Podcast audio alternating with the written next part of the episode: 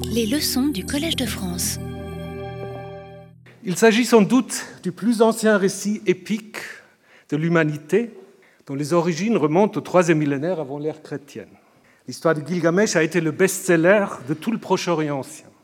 Dès la seconde moitié du deuxième millénaire, on la raconte, on la copie en Mésopotamie, en Asie mineure, dans le Levant. Elle a été adaptée, traduite en plusieurs langues, acadien, hittite ou rite, qui se répondent autant de versions différentes. Durant le premier millénaire se développe une version standard de l'épopée, datant des environs de 650 avant l'ère chrétienne, retrouvée dans Ninive, dans la bibliothèque du roi assyrien Assurbanipal. Cette épopée, qui a circulé tout au long du croissant fertile, a sans doute été utilisée comme exercice dans les écoles de scribes, voire comme un texte éducatif pour initier les jeunes gens aisés au grand thème de la condition humaine, la vie, la mort, la sexualité. L'histoire de Gilgamesh peut donc être qualifiée de littérature, mais il n'a pas à l'origine d'auteur. En revanche, l'épopée de Gilgamesh a inspiré d'autres littératures. La relation entre Gilgamesh et son ami Enkidu peut être comparée à l'histoire de David et Jonathan dans le livre de Samuel, qui se trouve dans la Bible hébraïque. Il existe à l'intérieur du récit de la quête de Gilgamesh pour trouver un remède contre la mort, longue quête qu'on poursuit jusqu'à aujourd'hui, l'histoire du déluge, qui est attestée dans d'autres versions, en Mésopotamie, dans la Bible, mais aussi dans des textes provenant des mondes asiatiques. Et finalement, le conseil que donne, Gilgamesh, que donne à Gilgamesh une mystérieuse tenancière de jouir de la vie et d'abandonner la quête du sens, souvent appelée carpe diem, se retrouve dans un livre biblique du IIIe siècle avant l'ère chrétienne, Coëlette, l'Ecclésiaste, et ensuite dans de nombreux autres textes de la littérature mondiale. Ces exemples montrent que, comme le dit William Marx, que Antoine Compagnon va présenter dans un instant, l'œuvre singulière, que l'œuvre singulière existe à peine par elle-même. Elle se détache toujours sur un fond plus ou moins perceptible d'autres œuvres, d'autres textes, parmi lesquels elle fait sens et qui orientent notre compréhension.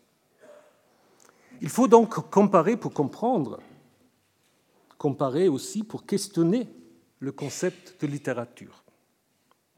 C'est pour cela, vous l'avez remarqué, que l'intitulé de la chaire que William Marx va inaugurer ce soir est au pluriel. Ben, en prononçant, on ne l'entend pas, mais littérature comparée avec des S. En tant que discipline universitaire, la littérature comparée a vu le jour dans le sillage de différentes sciences comparatistes apparues à la charnière du XVIIIe, XIXe siècle. L'idée de la discipline était de promouvoir la connaissance des littératures étrangères. Or, tandis que cet enseignement se répandait en Europe et en Amérique, le Collège de France n'a jamais créé de chaire se réclamant de cette discipline dans sa version la plus ample, c'est-à-dire sans mention d'air géographique, linguistique ou culturel délimité. Et c'est maintenant chose faite avec cette première chaire de littérature comparée au pluriel.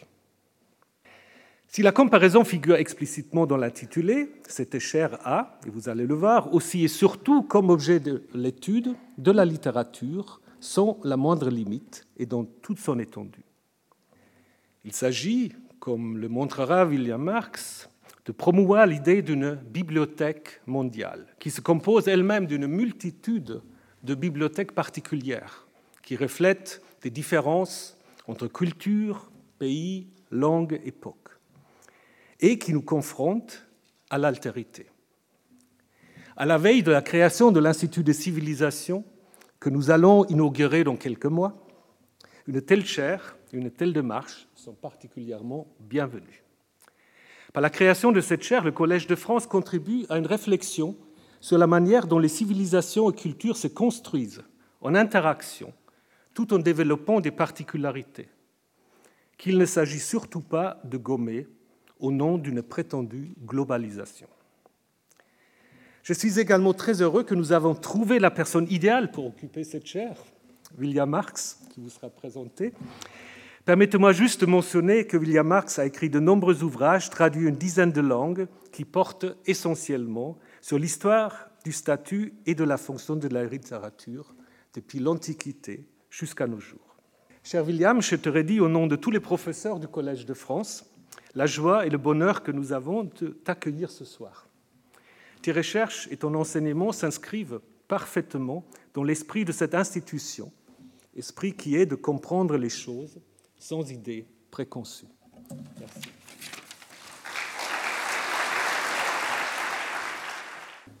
Vous êtes impatient d'écouter William Marx, d'autant plus que la primeur de sa leçon a fuité dans la presse et vous êtes euh, alléché, et vous a alléché.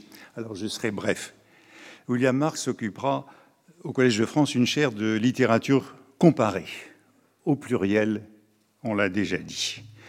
Une telle chaire s'inscrit dans la tradition du collège, mais elle représente aussi une innovation. Il a existé dans cette maison une lignée de chaires dites de littératures étrangères, au singulier et au pluriel, selon les titulaires. Jean-Jacques Ampère, fils du physicien, occupa une telle chaire pendant 30 ans au milieu du XIXe siècle. Philaret Schall, cousin du mathématicien, occupa une chaire intitulée Langue et littérature étrangère de l'Europe moderne, ce qui correspond à peu près à l'intitulé de William Marx. Et son œuvre a été réunie sous le titre d'études de littérature comparée. Avant Yves Bonnefoy, il a traduit Shakespeare. Au XXe siècle, Paul Hazard occupa une chaire de littérature comparée au pluriel déjà, de l'Europe méridionale et de l'Amérique latine, ainsi aussitôt après que Marcel Bataillon. Plus récemment, il faut rappeler les enseignements donnés par Harald Weinrich et Michael Edwards. Mais aujourd'hui, qu'attend-on d'une chaire de littérature comparée? Quelles qualités, quelles ambitions justifient d'occuper une telle chaire?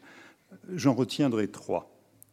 D'abord, il faut entendre la comparaison ou le comparatisme non seulement au sens géographique de l'étude de plusieurs littératures nationales, mais aussi au sens historique. William Marx travaille sur des périodes différentes avec un pareil savoir et un même souci d'originalité.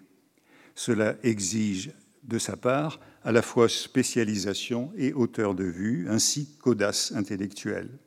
Il vise une synthèse entre érudition classique et ouverture aux problèmes critiques les plus récents.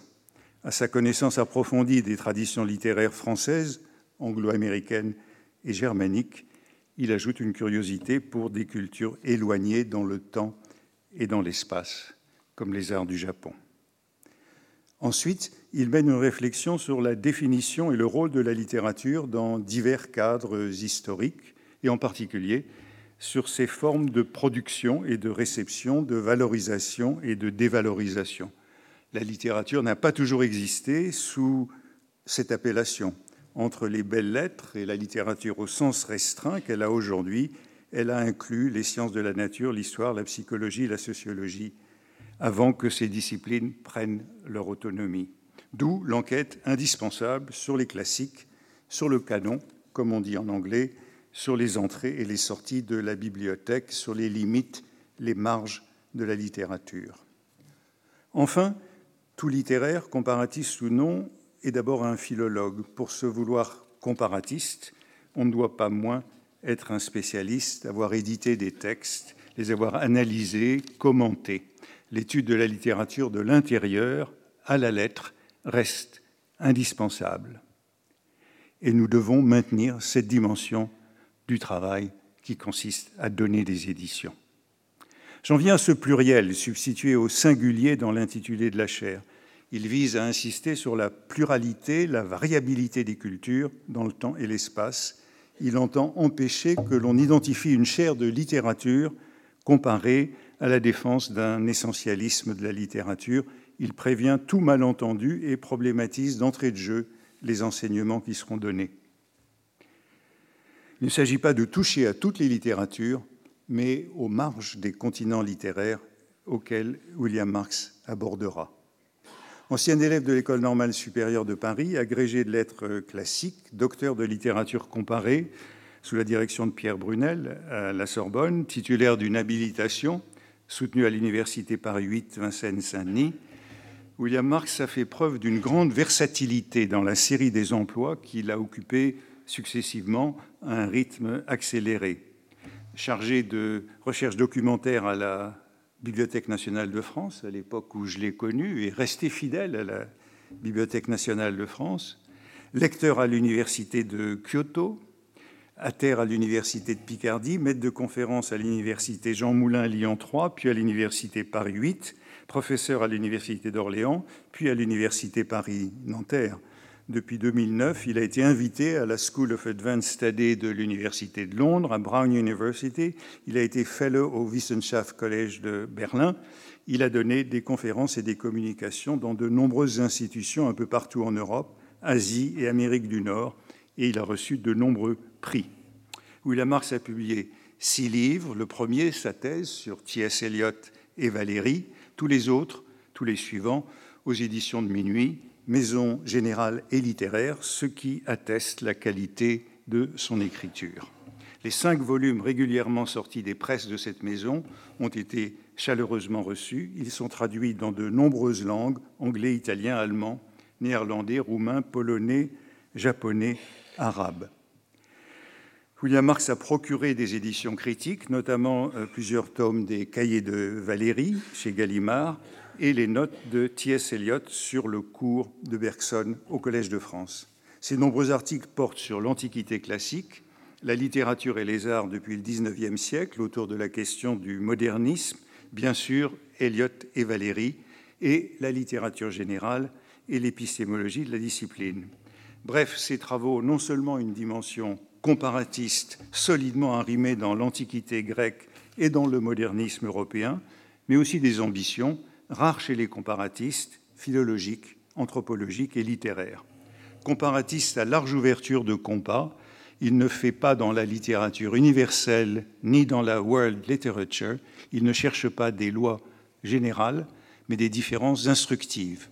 Combinant une approche de la littérature par le dehors, disons qu'il n'est pas un marxiste, mais un marxien, car nul n'a posé plus franchement que Karl Marx la question de la survie des œuvres, loin ou hors de leur contexte d'apparition. D'autre part, par sa fidélité au texte, son souci de retour à la lettre, de la lecture rapprochée, nous pouvons le qualifier de williamite, au sens de l'opposition des williamites et des jacobites lors de la guerre des deux rois qui suivit la glorieuse révolution anglaise et qui mit aux prises protestants et catholiques, qui se conclut par le triomphe de la liberté civile et religieuse, car il estime que les livres sacrés peuvent aussi être lus comme des textes littéraires dans une démarche à la fois philologique et comparatiste.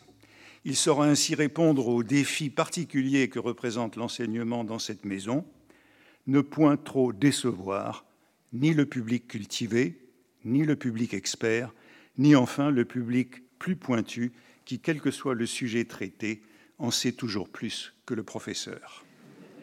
Bienvenue ici, cher William, et à vous la parole.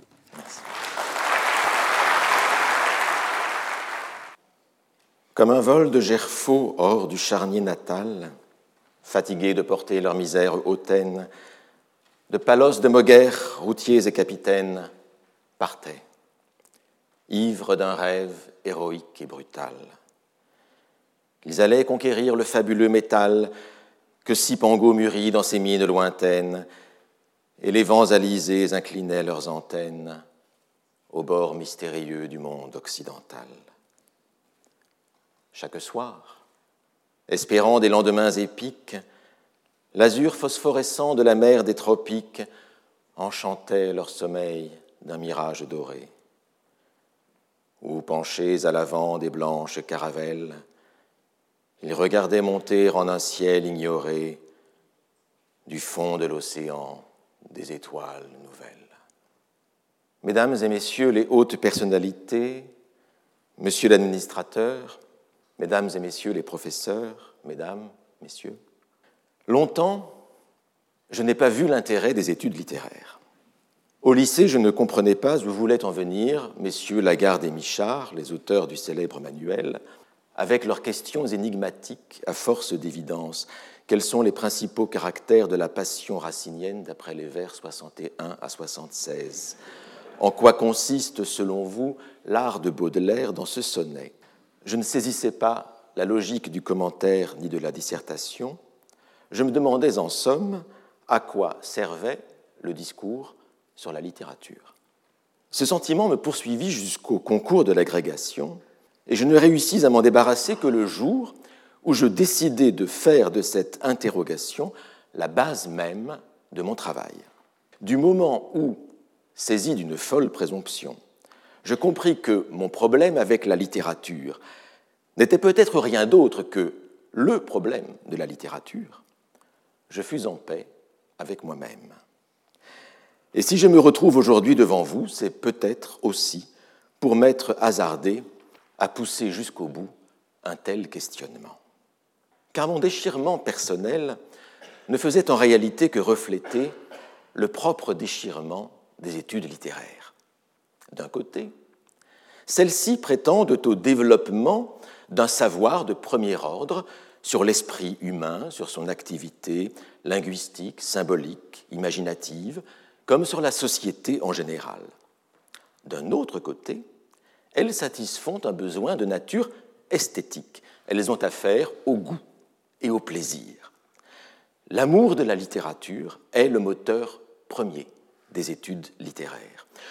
On n'étudie pas le cancer ou les atrocités de la Seconde Guerre mondiale pour les mêmes raisons, et cette motivation singulière suffit à mettre à part des autres sciences celle de la littérature comme celle des arts en général. Or, les deux ambitions fondatrices des études littéraires, l'une d'ordre épistémologique, l'autre d'ordre esthétique, ne s'accordent pas forcément entre elles.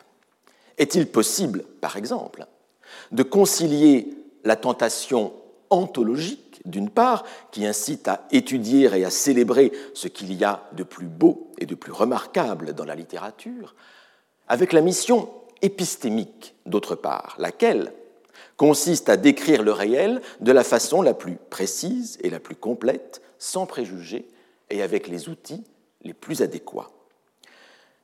Le littéraire que je suis vit dans cette instabilité fondamentale, ou cet écartèlement permanent entre le choix et la totalité, entre la participation à l'expérience esthétique et littéraire telle qu'elle s'est historiquement constituée et l'objectivation de cette même expérience, entre la séduction et la dissection. L'enseignement que vous avez eu, chers collègues, la générosité de me confier sur cette chaire de littérature comparée, visera précisément à franchir ces limites imposées et à dépasser cette contradiction originelle en montrant que l'idéal scientifique d'objectivité, d'universalité et d'exhaustivité qui devrait être celui du chercheur en littérature, peut être mis au service de l'expérience esthétique elle-même. Or, c'est justement parce que dans un cours de littérature, il s'agit aussi d'admirer et de se laisser charmer, qu'il ne m'a pas semblé déplacé de convoquer en ouverture de cette leçon un poème. Un poème dont la perfection formelle fournirait à elle seule une raison suffisante de le citer comme un tribut apporté à cette même littérature dont nous devrons apprendre à renoncer provisoirement les prestiges. Voici une autre raison, pourtant. Le sonnet éclatant que je vous ai lu, l'un des plus célèbres de notre langue, figurant en bonne place dans toutes les anthologies et tous les manuels. Bref, ce monument de la poésie française a été écrit par ce qu'il faut bien appeler un étranger, José Maria de Heredia, natif de Cuba, était en effet sujet espagnol, quoique de mère française, lorsqu'il composa Les Conquérants à l'âge de 27 ans. Il aurait pu écrire de la poésie en espagnol, il aurait pu y exceller, comme son cousin homonyme José María Heredia, lequel fut le premier poète romantique de l'Amérique latine. Mais notre Heredia à nous était arrivé en France à l'âge de 9 ans, et il fut poète français longtemps avant d'accéder à la citoyenneté française. Voici donc l'étranger où l'on ne l'attendait pas, au cœur du patrimoine littéraire national. Or, si l'évocation de ces féroces conquérants sur le point de découvrir les Caraïbes et l'île de Cuba rend implicitement hommage à la traversée de l'Atlantique accomplie par les propres ancêtres de Heredia, elle prend aussi une valeur plus générale qu'il nous appartient de déchiffrer. Le voyage dont parle le poème se double en effet d'un déplacement plus intime qui conduit des richesses temporelles violemment désirées par les conquérants à la découverte inattendue d'un autre type de trésor, gratuit celui-là, et parfaitement intangible. La mystérieuse beauté d'un ciel inconnu, l'apparition d'astres ignorés, le surgissement du nouveau au sein d'une voûte cosmique qu'on croyait éternelle et toujours semblable à elle-même. On pourrait dire aussi bien le surgissement, dans un monde brutal dominé par les puissances matérielles, de valeurs radicalement autres, l'apparition de la sphère esthétique, le miroitement de cette beauté pure à laquelle aspire le poète Hérédia dans le cadre du mouvement parnassien, la transcendance d'une autre destinée possible offerte à l'existence humaine, celle de la littérature. C'est sous ce signe, signum, c'est-à-dire constellation en latin, sous ces étoiles favorables, que je souhaiterais ouvrir ici les travaux de cette chaire de littérature comparée. Signe de l'étranger accueilli, de l'autre dans le même et du même dans l'autre, de la découverte de ciels ignorés, de la quête de fabuleux trésors, de la rencontre aussi périlleuse qu'exaltante entre des civilisations éloignées, signe aussi de l'erreur productive celle de ces conquérants du XVe siècle qui, croyant trouver le Japon, découvrirent l'Amérique. À nous aussi, désormais, il faudra lever l'ancre, incliner nos antennes, passer les bords mystérieux de nos littératures, de nos habitudes acquises, et partir en quête de ces littératures étrangères, de ces textes différents et lointains, quitte, comme Christophe Colomb, à nous tromper et à découvrir en chemin d'autres trésors que ceux que nous espérions. Tel est le prix à payer lorsqu'on va vers le véritable inconnu. Aller vers l'inconnu et l'étranger, telle fut en effet toujours, mesdames, messieurs, la vocation de la littérature comparée. En tant que discipline universitaire, comme l'a rappelé l'administrateur tout à l'heure, elle se développa dans le sillage des diverses sciences comparées apparues à la charnière du XVIIIe et XIXe siècle, avec pour mission d'ouvrir les esprits à la connaissance des littératures étrangères en complément de l'enseignement spécifique dont la littérature nationale devenait enfin l'objet. Or, tandis que l'enseignement de la littérature comparée se répandait en Europe et en Amérique, le Collège de France montra plus de réticence. S'il offrit durant les deux derniers siècles plusieurs chaires de littératures étrangères, comme l'a dit Antoine Compagnon tout à l'heure, s'il mit à l'honneur la méthode comparative dans de nombreuses disciplines, en littérature, toutefois, des limitations d'ordre géographique et linguistique prévalurent souvent contre l'idéal purement comparatiste. Ainsi, le même Jean-Jacques Ampère, qui quelques années plus tôt souhaitait se vouer à la littérature comparée de toutes les poésies, prit-il en 1833 une chaire plus traditionnelle de littérature française, même si les littératures étrangères, évidemment, l'intéressaient énormément. Philaret Schall, qui avait donné auparavant à l'Athénée royal un cours de littérature étrangère comparée, fut élu en 1841 sur une chaire de langues et littératures d'origine germanique, tandis qu'Edgar Quinet, de l'autre côté, prenait celle de langues et littératures de l'Europe méridionale selon une bipartition de l'Europe chère à Madame de Staël. Sous le Second Empire, Charles profita de l'exil de Quinet pour réunifier le continent. Du haut de sa chaire provisoirement rebaptisée Langues et littératures étrangères de l'Europe moderne, il professa plusieurs années de suite une histoire comparative des littératures du Nord et du Midi de l'Europe. Le retour d'exil de Quinet marqua également le retour à la subdivision des littératures européennes en aires linguistiques distinctes. La notion la plus explicite de comparaison littéraire fit au collège son entrée officielle avec Paul Hazard élu en 1925 à la chaire d'histoire des littératures comparées de l'Europe méridionale et de l'Amérique latine. Histoire des littératures comparées. La formule empruntée à Ampère rassemblait de manière un peu bancale deux idées en une, et l'on devine que le terme d'histoire venait apporter au titre de la chaire une certaine positivité dont paraissait manquer la seule idée de comparaison. Au reste, le successeur de Hazard, Marcel Bataillon, fit tomber l'allusion explicite à la comparaison dans l'intitulé de sa chaire de Langues et littératures de la péninsule ibérique et de l'Amérique latine. Il n'en devint pas moins, par la suite, le premier président de la Société nationale française de littérature comparée, aujourd'hui Société française de littérature générale et comparée, puis président de l'Association internationale de littérature comparée. En 1981, Yves Bonnefoy intitula sa propre chaire Étude comparée de la fonction poétique, par quoi il entendait une double comparaison de la poésie française avec l'anglaise ainsi qu'avec les arts plastiques.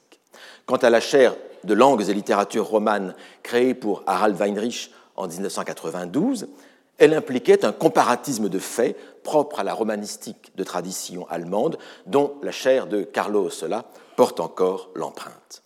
Désormais, une chaire de littérature comparée, sans mention d'air géographique, linguistique ou culturel délimité, conférera, je l'espère, une visibilité nouvelle à une discipline qui demeure encore relativement marginale et minoritaire en France parmi les études littéraires et se présente ailleurs plutôt comme une discipline d'appoint.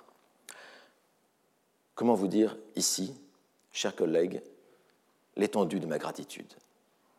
Celle-ci va naturellement en tout premier lieu à Antoine Compagnon, qui prit l'initiative de présenter ce projet inédit de chair et le porta jusqu'au bout. Elle va à Carlo Sola, qui en fut dès le départ un soutien indispensable. Et parmi beaucoup d'autres, je ne voudrais pas oublier non plus mon maître, Pierre Brunel, qui défendit ce choix auprès de l'Académie des sciences morales et politiques. La dette de reconnaissance serait cependant mille fois trop lourde à porter si je ne croyais voir dans l'honneur qui m'est fait un symbole dépassant largement ma propre personne, un sens pour les études littéraires dont m'incombe à présent l'interprétation. Une chose est en effet, mesdames, messieurs, de résumer à grands traits l'histoire institutionnelle de la littérature comparée, autre chose de montrer le sens profond de telles recherches, l'intention qu'elles portent. Littérature française, littérature anglaise, littérature médiévale, on voit à peu près ce dont il s'agit. Mais littérature comparée. Comparée avec quoi, du reste? Plus souvent qu'à son tour, la question m'est posée par la famille, par les voisins, avec une curiosité sincère, et je tente de répondre pied à pied. C'est, dis-je alors, la littérature comparée avec elle-même, c'est-à-dire avec d'autres littératures. Ce sont les littératures comparées entre elles. L'emploi absolu de l'adjectif comparé, sans complément, ouvre comme un vide, un manque fondamental que les comparatistes s'échinent à combler. Clairement, la comparaison donne moyen de sortir de l'aporie de toute science non expérimentale, fondée sur l'interprétation, à savoir l'impossibilité de reproduire les faits. Sans la reproductibilité, il paraît en effet difficile de vérifier une hypothèse, et la comparaison offre en quelque sorte un ersatz de reproductibilité. On ne reproduit pas l'expérience à proprement parler, mais on fait comme si l'on variait les conditions de l'expérience. L'inconvénient de la méthode est qu'il est à peu près impossible de considérer la littérature comme un système clos.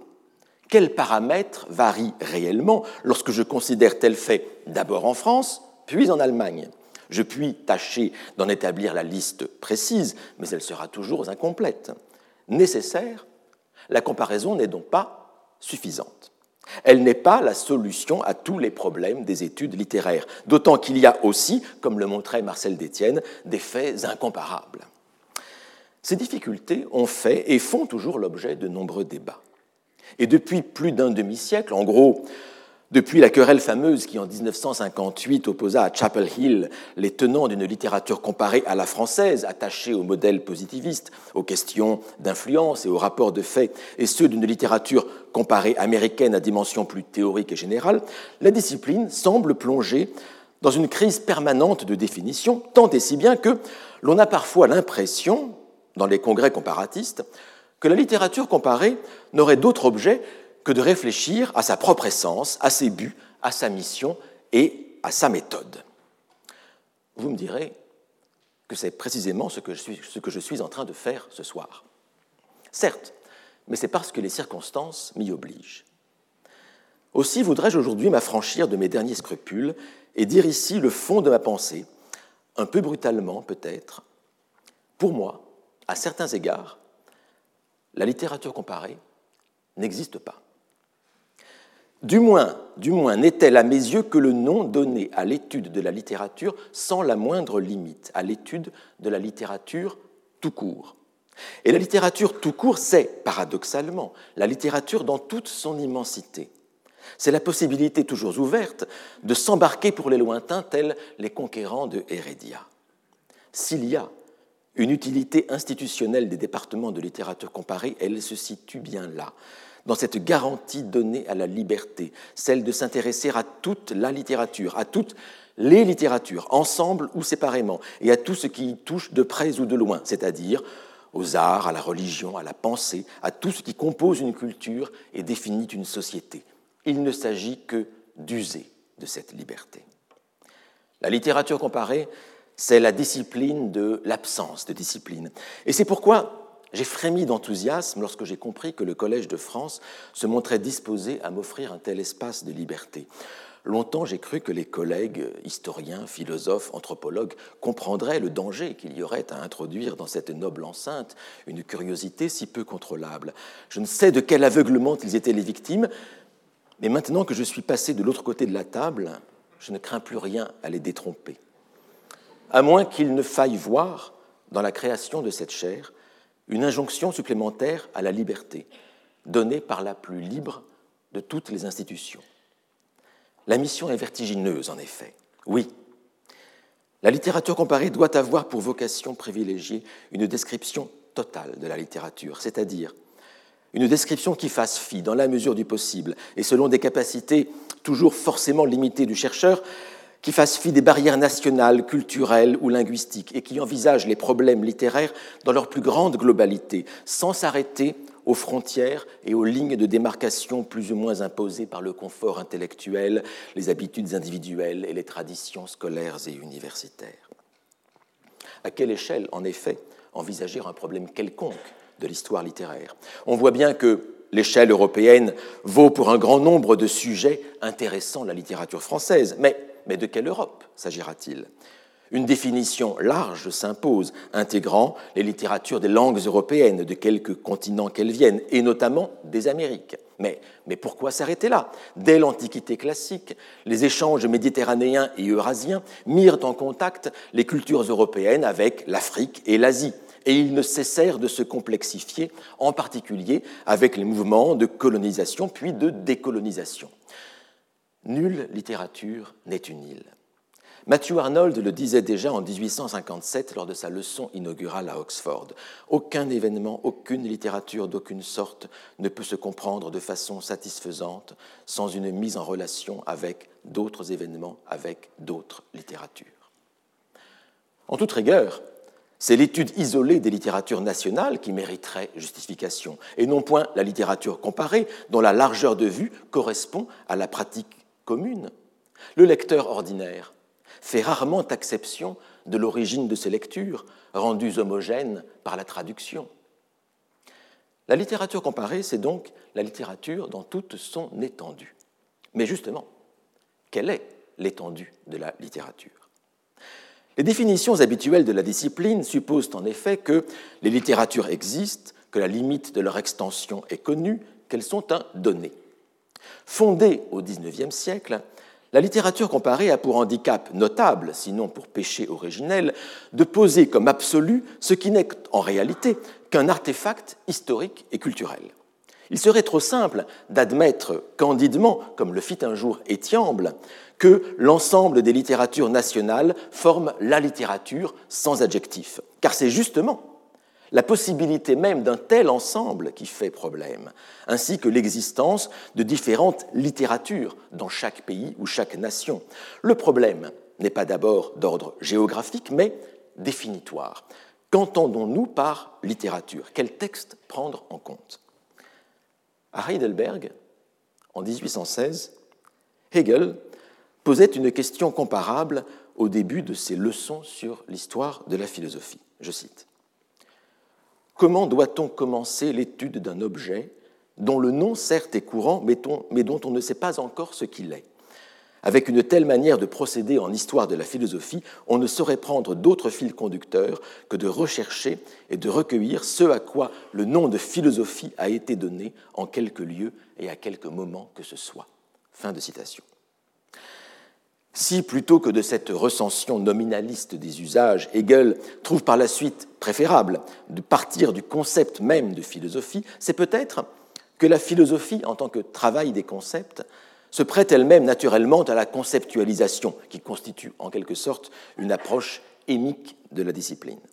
Les pratiques littéraires, quant à elles, dispersées sur un temps et un espace bien plus vastes que les exercices philosophiques, et bien moins européocentrés que ces derniers, se laissent moins commodément subsumer sous un concept suffisamment pertinent. Lire toute la littérature supposerait déjà de savoir ce qu'elle est. Est-elle ce qui nous a été transmis sous ce nom par l'école ou par la tradition? Mais le nom a varié avec le temps, et le périmètre qu'il définit n'a pas toujours eu l'unité que nous lui attribuons aujourd'hui. La littérature est-elle tout ce qui a été publié? Mais l'acte de publication, au sens moderne du terme, n'a pas toujours existé. Que faire du reste? De ce qui a été rejeté par les éditeurs. Quel sort réservé à ce qui n'a pas été envoyé à un éditeur, mais est écrit pour soi? Que faire de la presse? Que faire des productions orales? De façon générale, on n'étudie pas la littérature sans faire de découpage. On découpe la littérature dans l'ensemble des faits sociaux, on découpe ce qu'on nomme littérature parmi un ensemble de textes, on découpe une littérature dans l'ensemble des textes qui existent dans le monde. L'histoire littéraire s'édifie ainsi sur des listes restreintes et le plus souvent arbitraires d'œuvres et d'auteurs dont les carences et les béances donnent le vertige.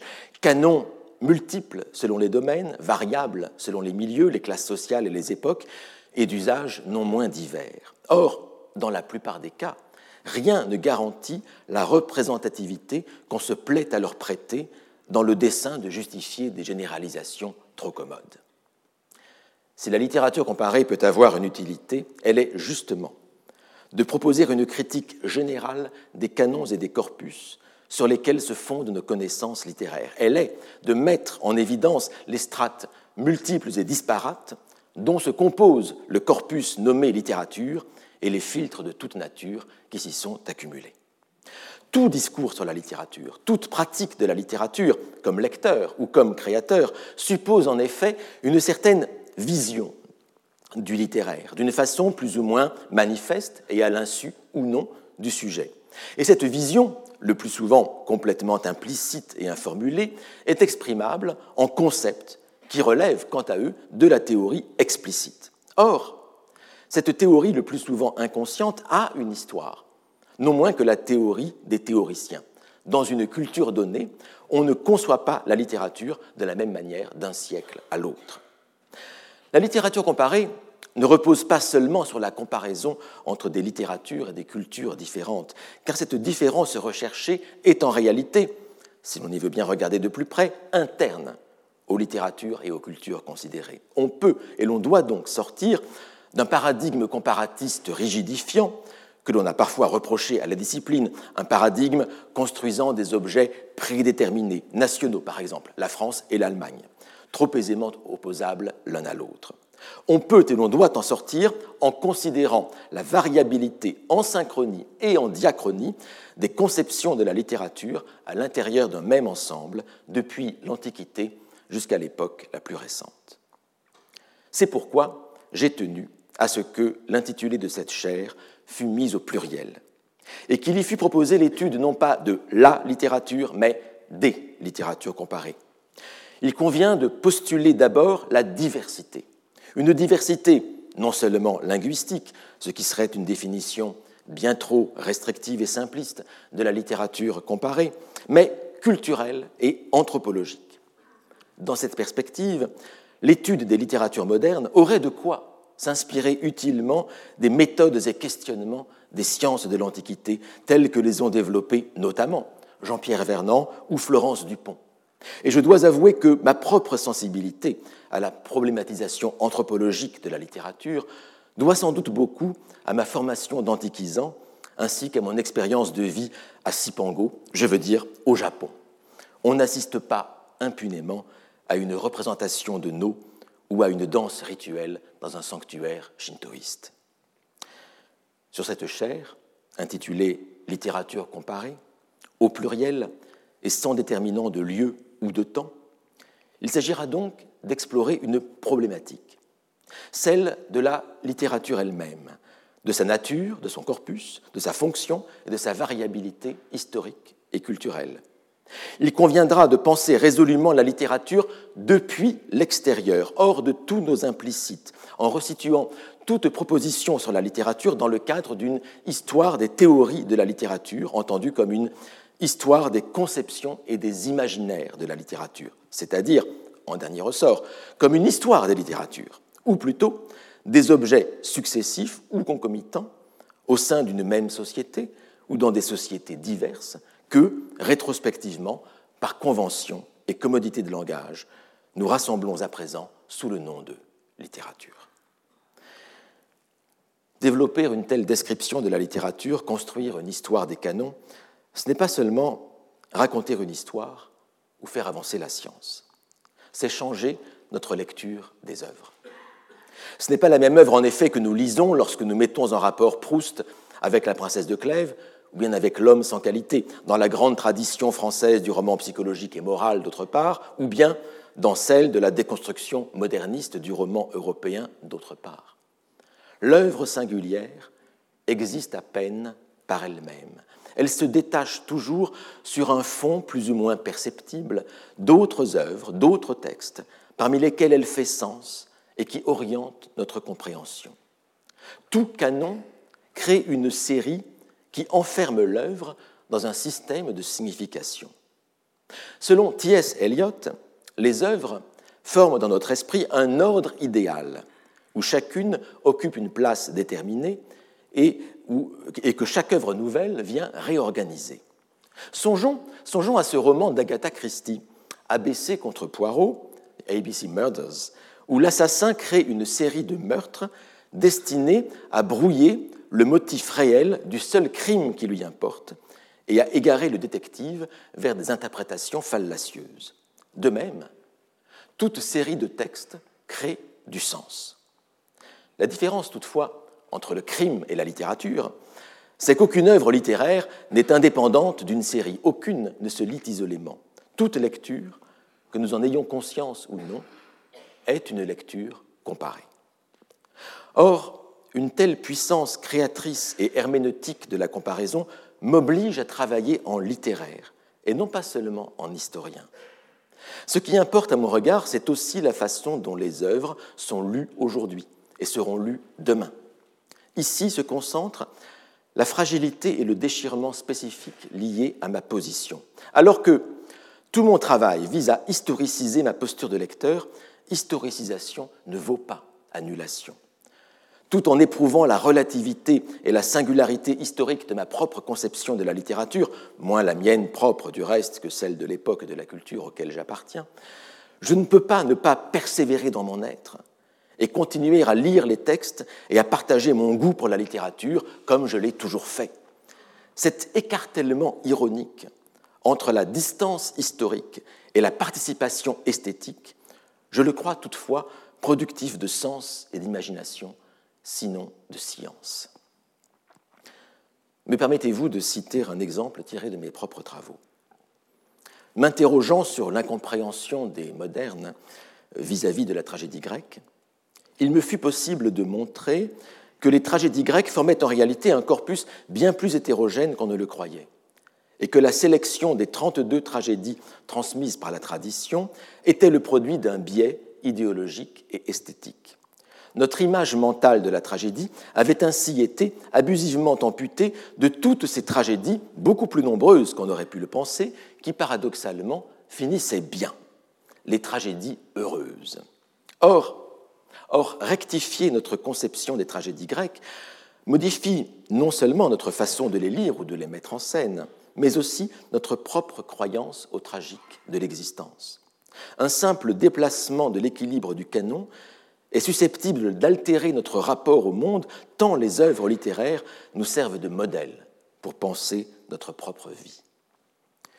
Une telle réflexion sur les cultures dans lesquelles s'inscrivent les textes finit ainsi forcément par déboucher sur cette critique générale de la culture espérée par Adorno selon une mission de nature humaniste et démocratique. Cette vocation fut toujours celle de la discipline comparatiste, une discipline d'inspiration profondément libérale, même si son essor coïncida avec celui des nationalismes européens, et si ces pratiques s'appuyèrent longtemps, fût-ce pour le critiquer et pour en montrer les limites, sur un découpage national des littératures. Nous n'en sommes plus là, fort heureusement, mais la force subversive des études comparatistes subsiste. Dans l'Europe, à laquelle nous participons désormais en tant que citoyens, dans le monde globalisé qui est le nôtre, où les progrès technologiques démultiplient les échanges et circulations des personnes, des discours, des représentations et des biens, tout en aggravant le risque de malentendus culturels et religieux, cette mission subversive, critique et créatrice ne peut pas ne pas rester la note fondamentale, sinon la justification de tout enseignement et de toute recherche en littérature comparée au Collège de France. Mesdames, Messieurs, je ne voudrais pas dissimuler la complexité de la tâche. S'il est vrai que nulle conscience critique, nulle véritable connaissance de soi, nulle appréhension de l'universel ne saurait se former sans lecture des textes étrangers ou lointains, s'il est vrai que rien n'est plus nécessaire que de lire les littératures d'ailleurs ou d'autrefois, en revanche, rien n'est plus difficile que de les lire, non comme de la littérature, mais comme d'authentiques fragments de monde chus sur notre table, sur notre terre. Notre connaissance du monde vient principalement des discours. Ce que nous en connaissons directement par nous-mêmes, c'est fort peu. Cette salle, ce bureau, l'espace où nous nous trouvons, nos voisins, nos collègues, nos proches, notre environnement immédiat. Le reste, que la Terre tourne autour du Soleil, que le taux de chômage baisse ou augmente, qu'Emmanuel Macron est président de la République, nous ne le savons le plus souvent que par le discours, aidé parfois par des images. Nous vivons, pour une bonne part, dans cette représentation du monde que Wittgenstein définissait comme un ensemble de propositions. Sans doute en allait-il un peu différemment il y a quatre ou cinq mille ans, avant le développement massif de l'écriture, mais plus se sont multipliés les écrits tandis que se perfectionnaient les systèmes de communication, plus s'est réduite la part tenue dans notre vie par une expérience directe du réel. Pour peu même que nous pratiquions un métier de type intellectuel, l'essentiel de la réalité à laquelle nous avons affaire est d'ordre discursif. Une part immense de nos émotions, de nos joies, de nos chagrins, des enjeux les plus cruciaux de notre existence est déterminée par des discours. Le langage est devenu à la fois notre sixième sens et un organe spécifique qui nous permettent de connaître le monde très loin de nous comme d'agir sur lui. Or, les œuvres sont aussi faites de langage c'est-à-dire de la substance même dont se tisse la majeure partie de notre relation au monde, mais un langage tel, ou employé dans des conditions telles, que certaines de ces œuvres ont la capacité de survivre aux circonstances mêmes de leur création et de subsister comme des bulles d'expérience flottant dans les marges de la logosphère, des bulles d'expérience ou, comme Erich Auerbach les nommait, des formes de vie Lebensformen, venus d'autres temps et d'autres lieux, auxquels nous avons la capacité de toujours nous référer et qui ont jusqu'au pouvoir de nous transformer. Telle fut la révélation qui s'imposa au poète Rainer Maria Rilke en 1908, lors d'une visite au musée du Louvre, devant l'éblouissement d'un torse archaïque d'Apollon. Cette pierre, écrit-il, cette pierre par tous ses confins éclate, telle une étoile, car il n'est là aucun lieu qui ne te voit. Tu dois changer ta vie. Tu dois changer ta vie. Du musst dein Leben ändern. L'injonction ultime adressée au poète par la statue vaut aussi pour chacun de nous devant tout texte, ancien ou lointain, si jamais nous savons adapter notre regard. Nous croyons observer une statue, c'est elle qui nous observe. Nous croyons lire les textes, mais sommes non moins lus par eux, jugés, éprouvés, secoués, révulsés parfois, soumis que nous sommes à leur rayonnement stellaire. Comme dans le sonnet de Hérédia, la seule évocation de l'étoile, autrement dit, l'évidence sensible d'un autre monde, suffit à nous inviter à une conversion non seulement esthétique, mais proprement existentielle et morale. Tu dois changer ta vie. Et tu dois aussi changer ta façon de penser, au moins provisoirement. Tu dois entrer dans d'autres mœurs, d'autres usages, d'autres parlures, masquées parfois par des similitudes trompeuses. Chaque texte enclôt une expérience, chaque texte confronte à une altérité, mais cette altérité ne se donne pas comme telle, elle doit être conquise et comprise de haute lutte. Deux dangers guettent en effet le lecteur. Le premier, serait d'être aveugle aux différences, de voir des stéréotypes partout, de tout ramener au même, de niveler les œuvres. Le second danger, symétrique du premier, serait de ne pas prendre conscience des a priori et des stéréotypes de sa propre lecture. Plane dans les deux cas la menace du contresens et de l'ennui. Revenons encore, si vous le voulez bien, à ces étoiles nouvelles que voyaient monter au ciel les conquérants de Hérédia. En 1905, un officier de marine expliqua qu'en réalité, les étoiles ne montaient pas de l'horizon, mais descendaient du zénith. Et il s'ensuivit dans le journal Le Temps une longue polémique, jusqu'au jour où un lecteur fit remarquer que les navigateurs pouvaient aussi bien voir ces étoiles en bas, reflétées par l'océan. Et en effet, ces étoiles nouvelles représentaient moins une réalité astronomique qu'elles ne reflétaient une longue, très longue histoire littéraire, remontant leur généalogie bien plus haut que la découverte du Nouveau Monde. Dans la farsale de Lucain, elles apparaissaient sous la forme d'aliena sidera, les étoiles d'autrui, ces ciels étrangers sous lesquels veut s'enfuir Pompée. Et ces étoiles d'autrui faisaient écho à leur tour aux étoiles nouvelles et aux autres soleils dont parlent Horace, Virgile et Manilius. Le motif de l'étoile autre existait donc longtemps avant que ne se produisit l'événement qu'il finirait par décrire, à savoir la découverte du ciel austral par les Européens. La place était en quelque sorte préparée dans l'arsenal des images pour l'apparition du Nouveau Monde. Combien d'images dorment ainsi dans la mémoire de la littérature jusqu'à leur réactivation par l'événement futur? Réactivation du signifiant, mais aussi d'une époque à l'autre, d'une culture à l'autre, mutation du signifié, si bien qu'il n'y a ici que l'apparence d'un stéréotype. La littérature fonctionne comme un immense gisement d'images et de formes en expansion constante, mais dont le sens est toujours susceptible d'être actualisé selon les circonstances. Le continuum entre le langage et notre expérience du monde, notre besoin ou notre désir d'un référent, confère à tout énoncé littéraire la capacité de se raccrocher à une portion de réalité. Nulle forme n'est dotée d'une signification névariéture ou indépendante d'un contexte. Là serait la limite de toute interprétation excessivement formaliste de la littérature. Les étoiles d'autrui de Lucain celles sous lesquelles vivent d'autres peuples, devinrent ainsi aux Amériques, quinze siècles plus tard, de simples étoiles nouvelles, sans lien avec d'autres hommes. Et tel fut en effet le point de vue purement subjectif des conquérants de Hérédia. Ils firent comme s'ils découvraient une terre vierge de toute humanité.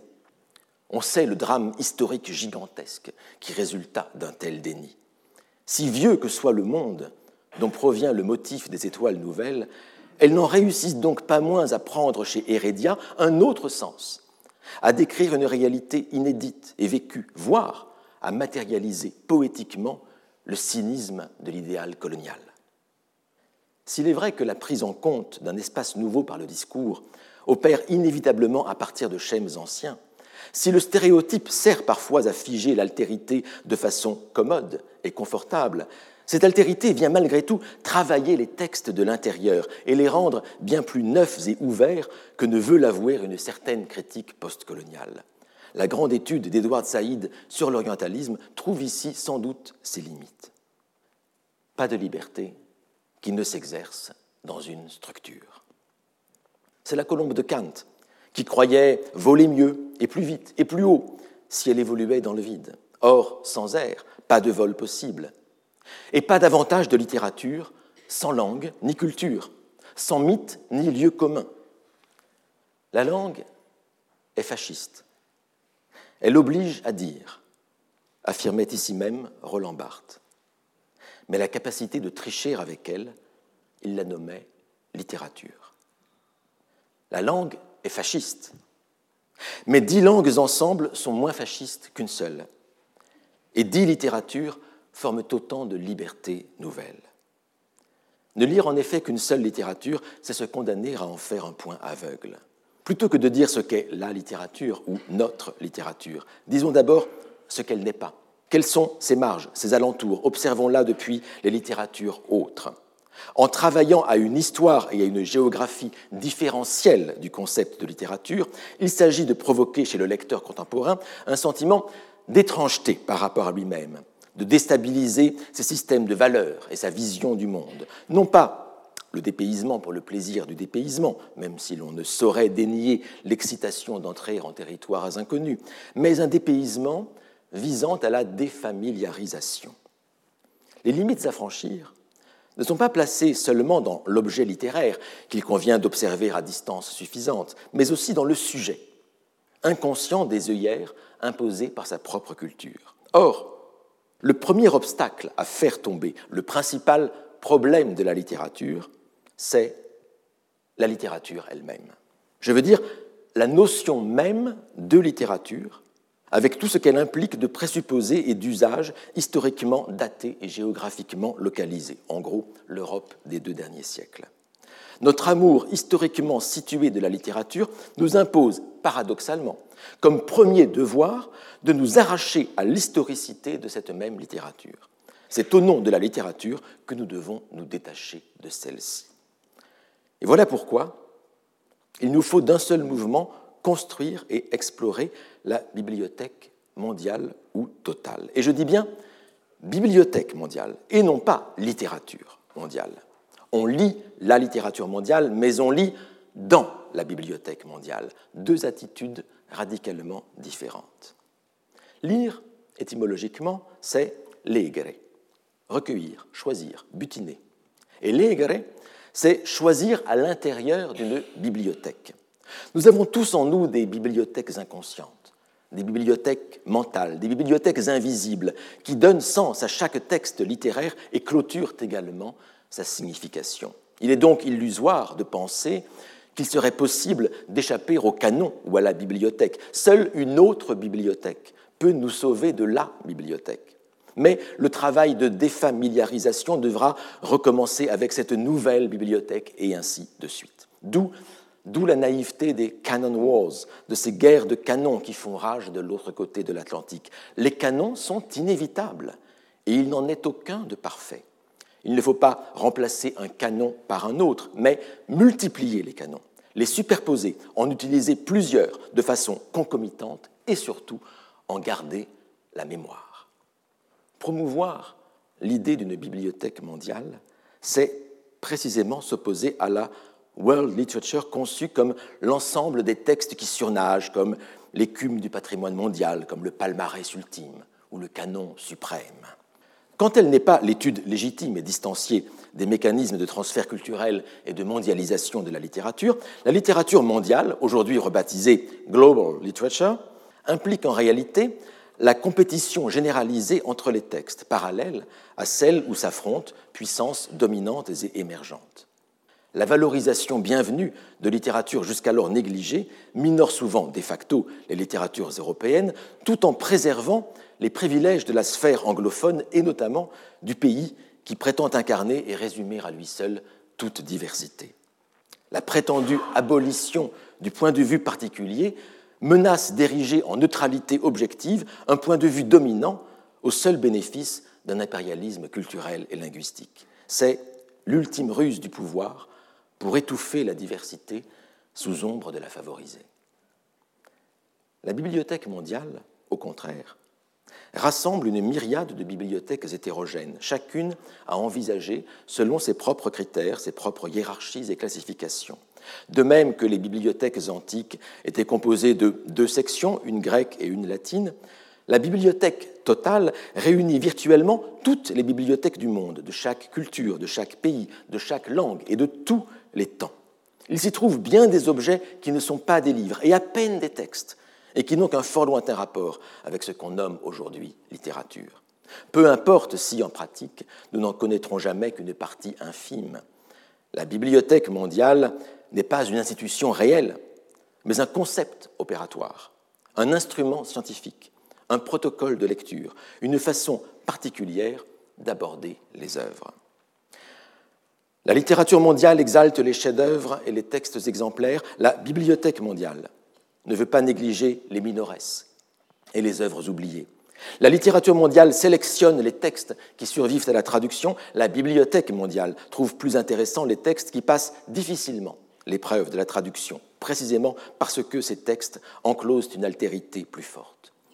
La littérature mondiale, qui n'est souvent qu'un simple présentisme, étend les textes sur le lit de Procuste d'un regard surplombant et unifiant, et les soumet aux exigences idéologiques et morales d'un hic et nunc enflé du sentiment de sa supériorité légitime ou prétendue, la Bibliothèque mondiale, appuyée sur la philologie, envisage chaque texte dans sa singularité et dans celle de l'époque et de la culture d'où il vient.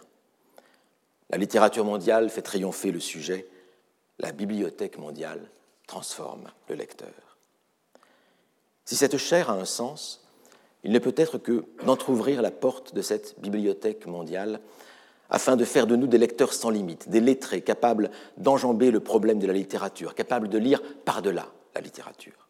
Ce n'est nullement un hasard si l'idée de littérature mondiale, de Weltliteratur, émergea à l'époque de Goethe, juste après que se fût cristallisé le concept de la littérature elle-même.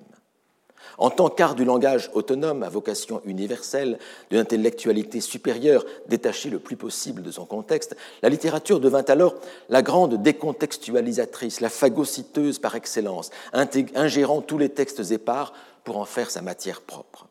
Une lecture littéraire fait sens de tout, elle décontextualise le plus possible, elle voit dans chaque texte un objet autonome et confère au lecteur une toute-puissance interprétative. Tout est susceptible d'être lu comme littérature la tragédie grecque comme le mvet du peuple Fang, le bardo tibétain comme les sagas islandaises. Or, plus une œuvre est loin de sa source, plus aisément elle se laisse déposséder de sa fonction historique et de son pouvoir propre, et plus facile est son intégration dans le vaste corpus littéraire. Un tel processus ne va pas sans engendrer quelques tensions admirablement illustrées par l'Ode sur une urne grecque de John Keats, lorsqu'après un saisissant moment d'angoisse herméneutique face à l'énigme de l'objet antique détaché de son contexte, le poète romantique se résigne finalement à la récupération de l'œuvre dans l'ordre de l'esthétique pure, où l'appréciation formelle tient lieu de connaissance. Beauty is truth, truth, beauty. That is all you know on earth, and all you need to know. Le beau est le vrai, le vrai est le beau. C'est tout ce que tu sais sur Terre et que tu dois savoir. La littérature mondiale apparaît ainsi comme le stade ultime de la littérarisation, c'est-à-dire de la décontextualisation et de l'acculturation des œuvres, sinon de leur marchandisation et de leur monétisation, très tôt mise en évidence par Marx et Engels, alors qu'une démarche scientifique devrait viser exactement à l'inverse, à dégager les textes des filtres parasites, ou du moins à en prendre conscience, et à revenir autant que possible à une puissance première de l'œuvre, envisagée dans son éclosion, dans le miroitement de son apparition et de l'intention qu'elle porte. Non qu'il faille interdire l'interprétation actuelle et littéraire des textes. Ce ne serait ni possible ni surtout souhaitable. Il s'agit simplement de savoir ce qu'on fait quand on interprète. Il y a un temps pour restaurer, un temps pour interpréter. Mais il arrive à ces deux temps de coïncider heureusement lorsque l'interprète reconnaît aux pouvoirs originels de l'œuvre, enfin redécouvert, la capacité d'ouvrir à l'imagination et à la sensibilité des espaces encore vierges. Tenter d'abolir le point de vue particulier d'un lecteur français de ce début du XXIe siècle par un radical et définitif dépouillement de soi, ce serait vouloir faire l'ange et nous conduirait inévitablement, comme Orphée Eurydice, à perdre l'objet de notre recherche au moment même où nous le pensions saisir. Il s'agit bien plutôt de mettre en suspens ce point de vue, de l'objectiver et de le faire advenir à la conscience, voire de le déplacer et de le modifier, en travaillant à cultiver devant la masse babélienne de cette bibliothèque le sentiment de notre place réelle dans l'univers, simple écume que nous sommes à la crête de l'histoire. Je ne conçois guère de plus forte mission assignable à l'étude des littératures comparées. Mesdames, Messieurs, je ne voudrais pas conclure sans faire un dernier aveu. L'insuffisance est le lot indéfectible du comparatisme. Quand j'étais encore étudiant en doctorat de littérature comparée au Japon, un ami scientifique avait demandé au comparatiste que j'étais quelle était la spécificité des littératures romanes par rapport aux autres littératures européennes. La question lui paraissait élémentaire, comme une sorte de béaba ou de pont aux ânes de la discipline qu'à ses yeux je représentais. N'était-ce pas déjà la question posée par Madame de Staël il y a deux siècles? Or, j'étais bien en peine de lui répondre, et encore aujourd'hui, je ne suis guère plus avancé. Mais cette question de la spécificité éventuelle des littératures romanes est souvent revenue à mon esprit comme le type même de problème peut être insoluble, quoique très simple à formuler. Moins le théorème de Pythagore de la littérature comparée que sa quadrature du cercle.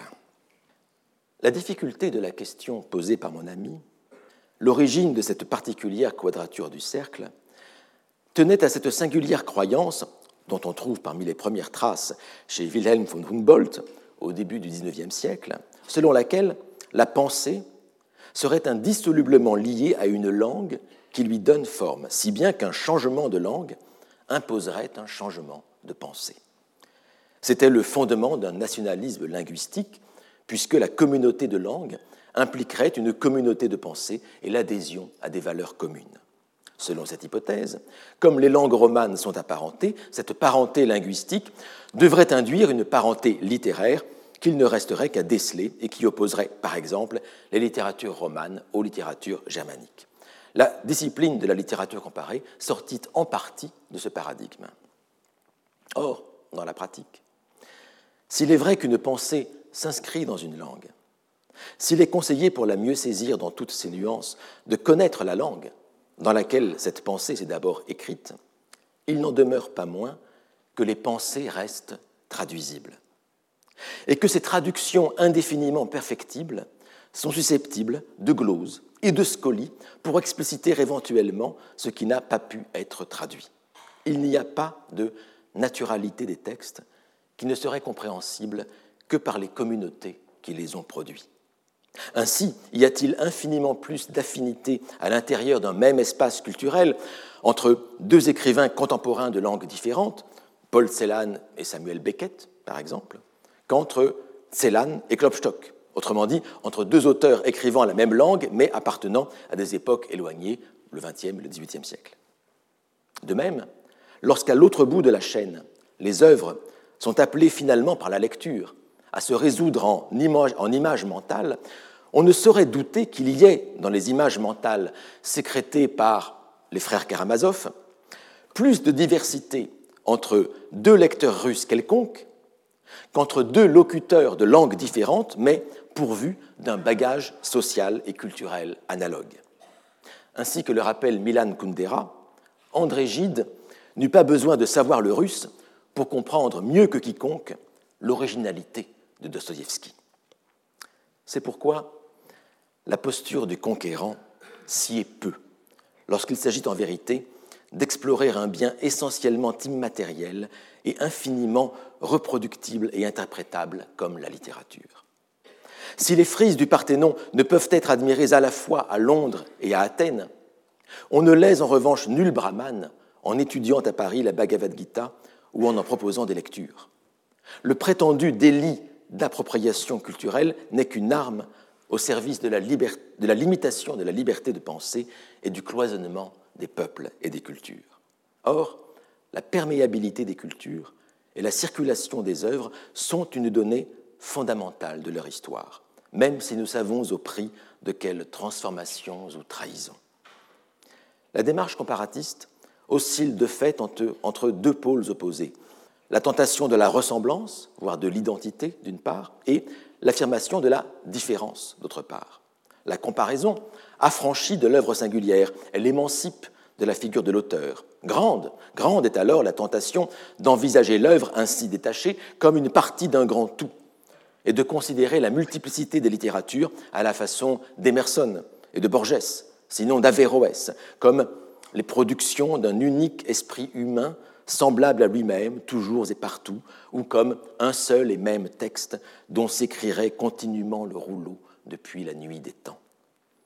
Mais une conscience veille en principe qui doit ramener le comparatiste à l'irréductibilité des singularités et des contextes, et c'est seulement au prix de cette tension permanente entre l'esprit avec un grand E et l'individu, entre l'universel et le singulier, que peut s'engager un dialogue sincère et respectueux entre les œuvres et entre les cultures. Il reste toutefois au lecteur sans limite à gérer l'angoisse de la totalité dans une Europe devenue organique et dans un monde mondialisé. Comment n'oublier personne? Comment ne blesser personne? Où s'arrêter? Prévaudra toujours l'idée que le corpus n'est pas clos, pas complet, qu'il pourrait et devrait toujours être complété. Ce désir d'un absent de ce qui pourrait légitimer un choix toujours arbitraire, ce désir d'une totalité impossible à atteindre, cette conscience d'un manque irréductible, voilà qui confère peut-être à la littérature comparée la qualité d'une discipline au sens d'une discipline de pensée, à la fois jouissance et ascèse.